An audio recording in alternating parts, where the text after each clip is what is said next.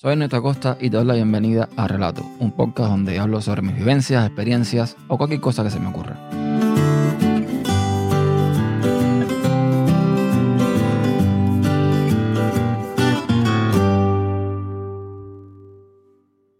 Estaba acostado en la cama a altas horas de la madrugada revisando mis redes sociales en el teléfono por causa de un desvelo, cuando me pareció ver algo blanco que pasaba del comedor a la cocina.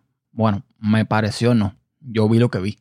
Aunque creía haberlo soñado, no es lo típico que sucede cuando ves pasar algo de reojo, sino que en ese momento había apartado la mirada del teléfono y miré a través de la puerta del cuarto que estaba abierta hacia la parte que se logra ver de la cocina.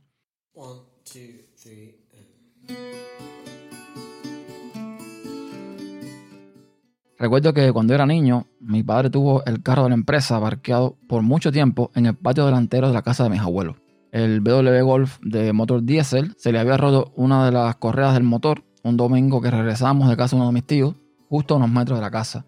Y recuerdo que yo venía sobre las piernas de mi padre controlando el timón y me sentí culpable porque pensé en ese momento que había sido por mi culpa.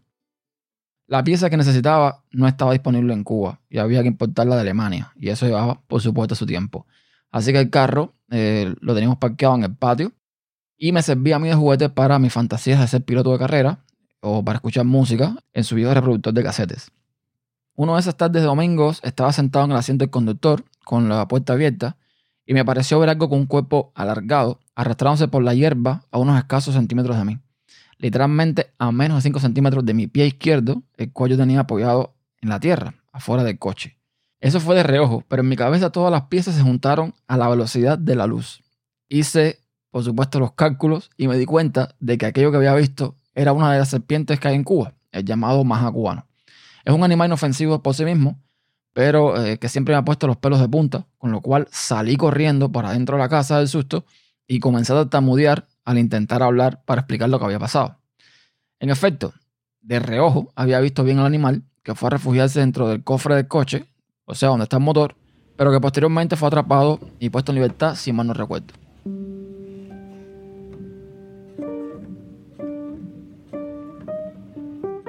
Pero lo que vi pasar yo cuando estaba acostado en la cama, aunque no lo pude detallar muy bien, no lo vi de reojo. Simplemente lo vi. Fue rápido, pero lo vi. No le puse mucha importancia al tema porque perfectamente puede haber sido algún efecto provocado por la luz de la pantalla del teléfono y la oscuridad que había en el apartamento. Unos días después se lo comenté a mi mujer y ella dibujó una sonrisa que me insinuaba que tenía que ponerle menos azúcar a la leche, que me estaba haciendo daño, o al menos me estaba comiendo el coco, el cerebro. Sin embargo, Días después me comentó que ella había tenido una experiencia similar y no le devolví la misma sonrisa porque primero, ella no suele comer azúcar y segundo, porque la cuestión me preocupó un poco. Y no es que le tenga miedo a los fantasmas, espíritus o cosas incorpóreas que caminen por la casa supuestamente, pero el fenómeno no deja de ser curioso y repito, para mí preocupante. No sé, se lo achaqué muchas cosas, por ejemplo, que a lo mejor alguna luz se reflejaba desde eh, la calle, desde algún punto, algún lugar, mediante la puerta de cristal del balcón y quizás se provocaba este, este curioso efecto. Pero es que tampoco ayudó mucho que en varias ocasiones la impresora de vez en cuando eh, se activaba sola. Normalmente siempre está encendida, pero en modo de reposo. Y se activa cuando le tocas la pantalla táctil o mandas a imprimir algo, por supuesto. Y parecía que algo esto estaba sucediendo. Aun cuando nadie la había tocado o la había mandado a imprimir, yo escuchaba cómo se activaba. Pero al menos ese misterio quedó después resuelto. Un día me percaté como una de las tantas abejas que a veces entran cuando dejo la puerta del balcón abierta, se posaba sobre la pantalla y la impresora se activaba como por arte de magia. Y sí, me pasan cosas raras, otras que ya contaré en otro momento. Hace unos días estaba haciendo mi trabajo de entregas de paquetes, como es habitual. Estaba en una ruta que ya conocía, pero que incluía un nuevo vecindario que está en construcción, pero en donde algunas de las casas ya tienen inquilinos. Ese día fue como un día cualquiera. Pero al día siguiente, cuando volví a la estación de Amazon a cargar el van y estaba terminando de acomodar las bolsas y las cajas, se me acerca uno de los managers, acompañado de un policía. Me pregunta mi nombre y me pide que por favor lo acompañara a una de las oficinas que necesitaban hablar conmigo. El policía, que era un hombre alto, rubio, que parecía más alemán que norteamericano, me miraba como el oficial que mira un criminal. Pero bueno, yo supuse que esto era, digamos que la cara por defecto cuando van vestidos de traje para imponer respeto, qué sé yo. No tenía ni idea de lo que estaba pasando, pero como tampoco tenía nada de lo que preocuparme, accedí a acompañarlo sin ningún problema. Pasamos del almacén a las oficinas mediante un extenso pasillo y al llegar al cubículo donde nos íbamos a reunir, noté que había una pareja que aguardaba en unas sillas colocadas cerca de la puerta, que al verme llegar acompañado del policía, me lanzaron una mirada un poco como que inquisidora.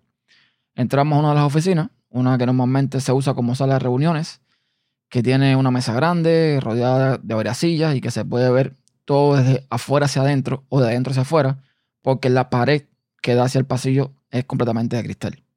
Allá adentro estaba esperándome uno de los dueños de la compañía para la que trabajo, el manager de la estación, un segundo policía.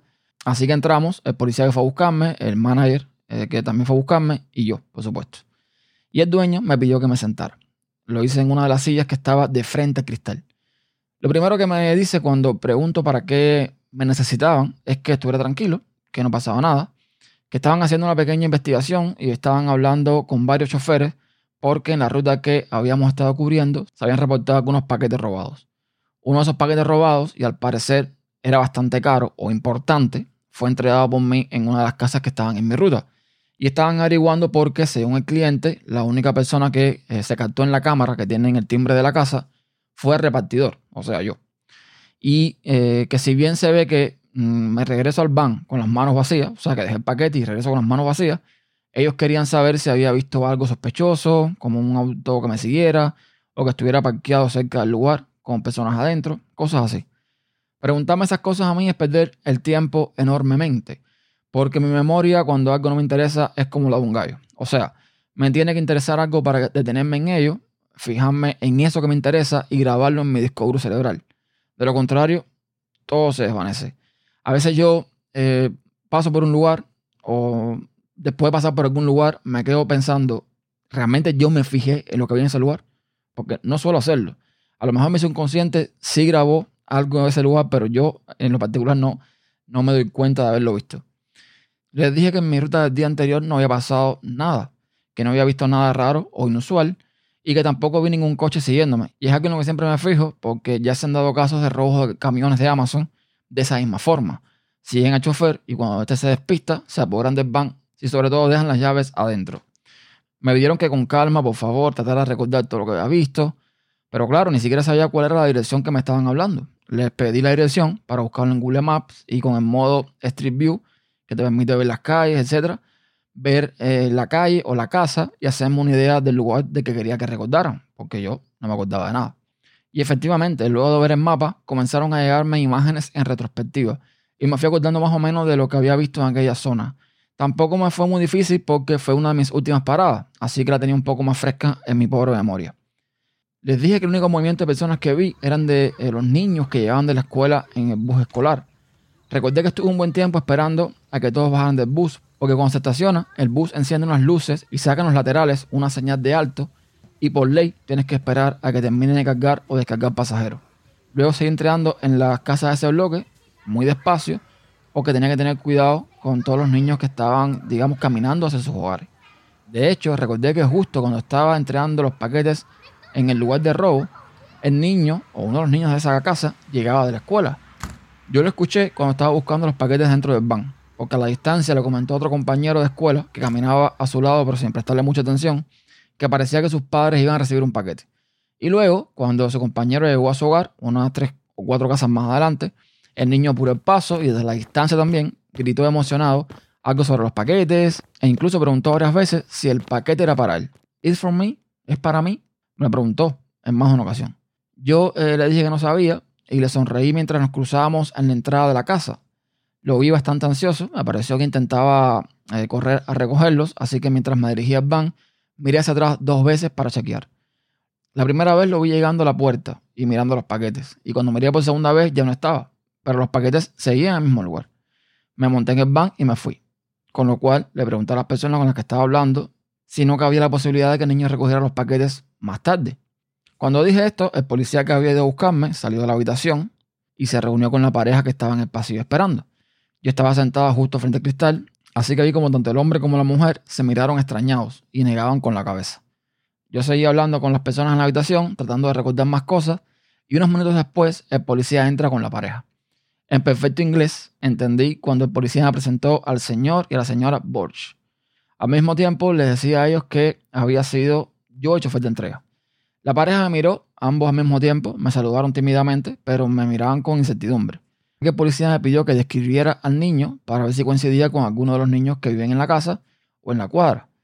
Les dije lo que recordaba. Un niño de piel muy blanca, medía poco más de un metro veinte, el pelo no muy corto ni muy largo, de color castaño, tampoco era ni gordo ni delgado, usaba una mochila negra con un dinosaurio, un T-Rex, porque aquí los nenes tienen obsesión con esos bichos, y aunque no recordaba la ropa, sí recordé que traía en sus manos un pequeño cubo lleno de lápices y bolígrafos. No había terminado la frase cuando la señora rompe a llorar. Su marido la abraza, tratando de calmarla, y la señora llorando dice, no puede ser, no puede ser, mi hijo no, mi hijo no. Pensé inmediatamente que, bueno, que la vergüenza se apoderó de esos padres, porque ahorita una investigación o tener que molestar a la policía por algo que había pasado prácticamente dentro de la propia familia, pues no debía ser fácil. Me imagino que tener un hijo que podría padecer de cleptomanía es algo con lo que todo el mundo no puede lidiar. El policía me miró con cara de ¿estás seguro que estás diciendo? Pero se encogió de hombro.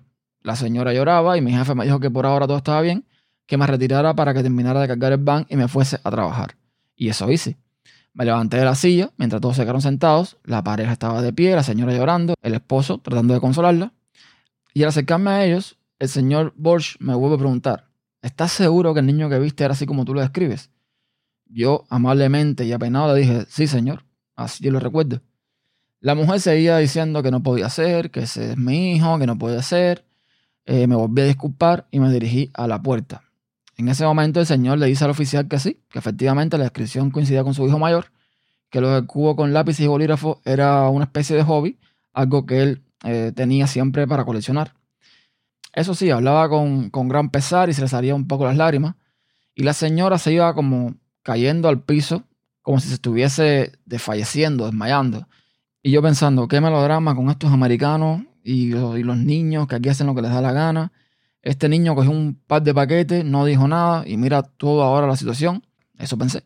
Abro la puerta y el señor Borsch, que ya había dejado que la señora se sentara en una de las sillas, me detiene y me dice, eh, señora Costa, disculpe la molestia, pero le tengo que decir algo y es muy difícil para nosotros. En efecto, parece que, que vio sin lugar a dudas a nuestro hijo mayor, Brandon. Pero Brandon murió hace ya dos años.